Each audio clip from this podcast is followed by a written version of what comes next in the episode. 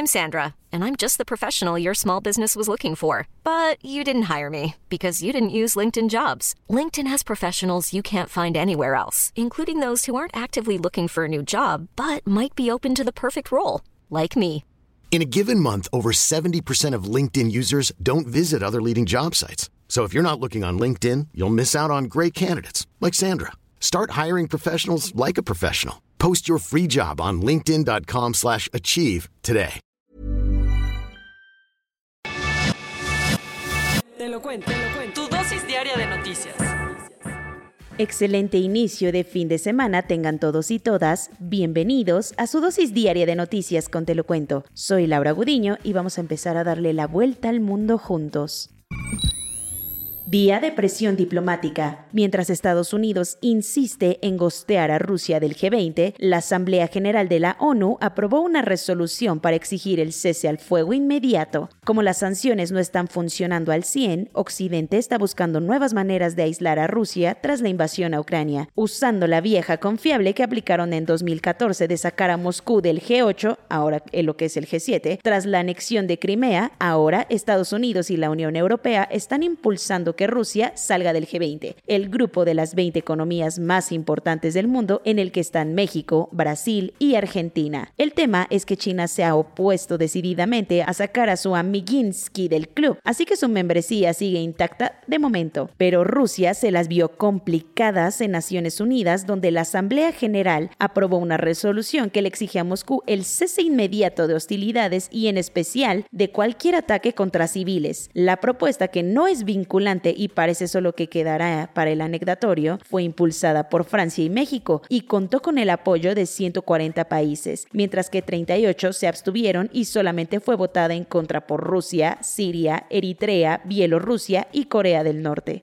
Por si se pasa de la raya, la OTAN activó un grupo de trabajo por si a Rusia se le ocurre usar armas de destrucción masiva en contra de Ucrania, quien tumbó un buque enemigo. En la OTAN ya se están animando un poco más a entrarle al quite para frenar a Moscú en su invasión a Ucrania. Y es que después de la cumbre que tuvieron en Bruselas, a la que fue Joe Biden, el secretario general Jens Stoltenberg habló públicamente para informar que la organización está más que lista para hacer frente a un posible ataque químico, biológico o nuclear ya que activaron un grupo especial de defensa que estará pendiente de Kiev, ayudándole con materiales especializados y recetas para evitar la catástrofe. Al final, remató diciendo que los aliados están desplegando defensas químicas, biológicas y nucleares adicionales para que a Putin le quede claro que irán en bolitas si se atreve a lanzar un golpe de esas magnitudes. Mientras tanto, la destrucción sigue y desde el puerto ucraniano de Verdiansk, la Armada de Kiev informó que bombardeó y destruyó un buque de desembarco ruso que tenía planeado transportar cargamento bélico desde esta ciudad. Inflados hasta los chismes. Mientras la inflación sigue arrasando con los bolsillos mexicanos, AMLO tuvo la ocurrencia de adelantar información de Banjico sobre la subida de la tasa de interés. No eres tú, es la inflación. Si de la nada se te están acabando los pesitos como a todos, no es porque estás derrochando tu quincena, sino porque en la primera mitad de marzo la escalada de precios en el país fue brutal, registrándose una inflación de 7.29% a la tasa según el INEGI. Cuando esto pasa, naturalmente quien salta es el Banco de México, que en un afán para frenar la crecida de precios aumenta su tasa de interés. O sea, en español, pues buscan en teoría que la gente en vez de pedir prestado, ahorre o invierta. Y así lo hizo ayer, elevando en 50 puntos base la tasa de interés, que terminó en el 6.5%. Esta información era súper top secret porque influye en las decisiones de los inversores. Aún así, a AMLO en su mañanera se le adelantó a Banjico revelando el alza, valiéndole un cacahuate una vez más la ley, aunque en esta ocasión sí pidió disculpas por la tarde y dijo que creyó que la información ya era pública. Cuentos cortos. Con todo y todo, le salió barato el chiste a Sandra Cuevas, ya que logró un acuerdo reparatorio con los policías capitalinos que la acusaron de abuso de autoridad, robo calificado y discriminación. Así, la Fiscalía General de la Ciudad de México informó que la alcaldesa panista de Cuauhtémoc, que estaba suspendida por andar en los tribunales, deberá reponer un radiotransmisor y un celular, además de pagar la modesta cantidad de 30 mil pesos a cada una de las víctimas a modo de reparación del daño. Eso sí, tiene hasta el 28 de marzo para hacerlo. Cuando fue el terrible feminicidio de Ingrid Escamilla en 2020, muchos usuarios y medios no tuvieron reparo en difundir en redes sociales indiscriminadamente imágenes de la víctima de la manera más amarillista posible, sin importarles ni su integridad ni que esto afectara el curso de las investigaciones. Ahora la Cámara de Diputados aprobó la ley Ingrid, que reforma el Código Penal Federal para castigar hasta con 10 años de cárcel a quienes cometan la insensatez de distribuir o compartir contenido de las víctimas, en caso de que se trate de mujeres, niñas, niños, adolescentes o personas con discapacidad, la sanción sube a un 33%. Ahora la ley pasa al Senado.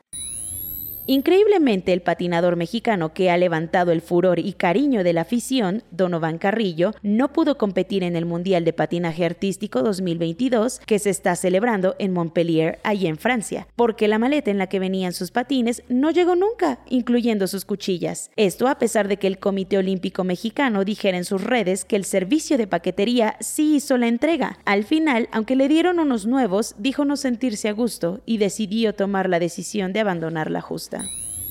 Corea del Norte ya le dio envidia no ser el centro de atención mundial por ser el chico rudo del barrio, y para que Occidente los voltee a ver de nuevo y se olvide un poco de Rusia, lanzó su primer misil intercontinental en cinco años, y de verdad que despertó las preocupaciones entre sus vecinos, ya que su juguetito fue a estrellarse en las aguas de la zona económica exclusiva de Japón, causando toda una movilización de las tropas de Seúl. Con esto, el régimen de Kim Jong-un mostró que sigue teniendo a su alcance estos artefactos que son capaces de alcanzar cualquier punto de Estados Unidos.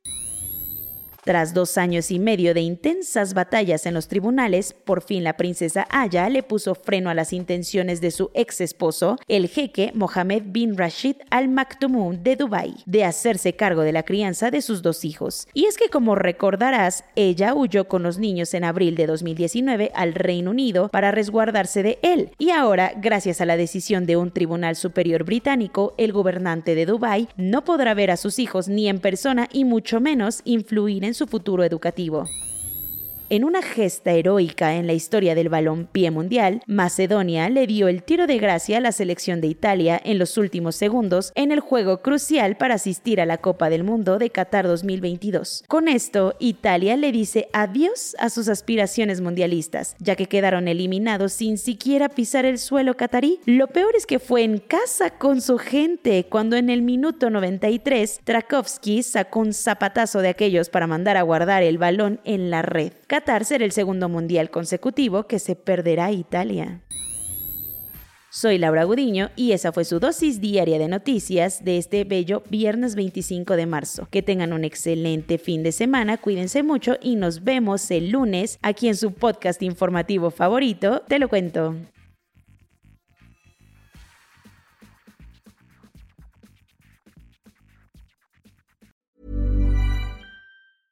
En Sherwin Williams somos tu compa, tu pana, tu socio, pero sobre todo somos tu aliado, con más de 6.000 representantes para atenderte en tu idioma y beneficios para contratistas que encontrarás en aliadopro.com. En Sherwin Williams somos el aliado del PRO.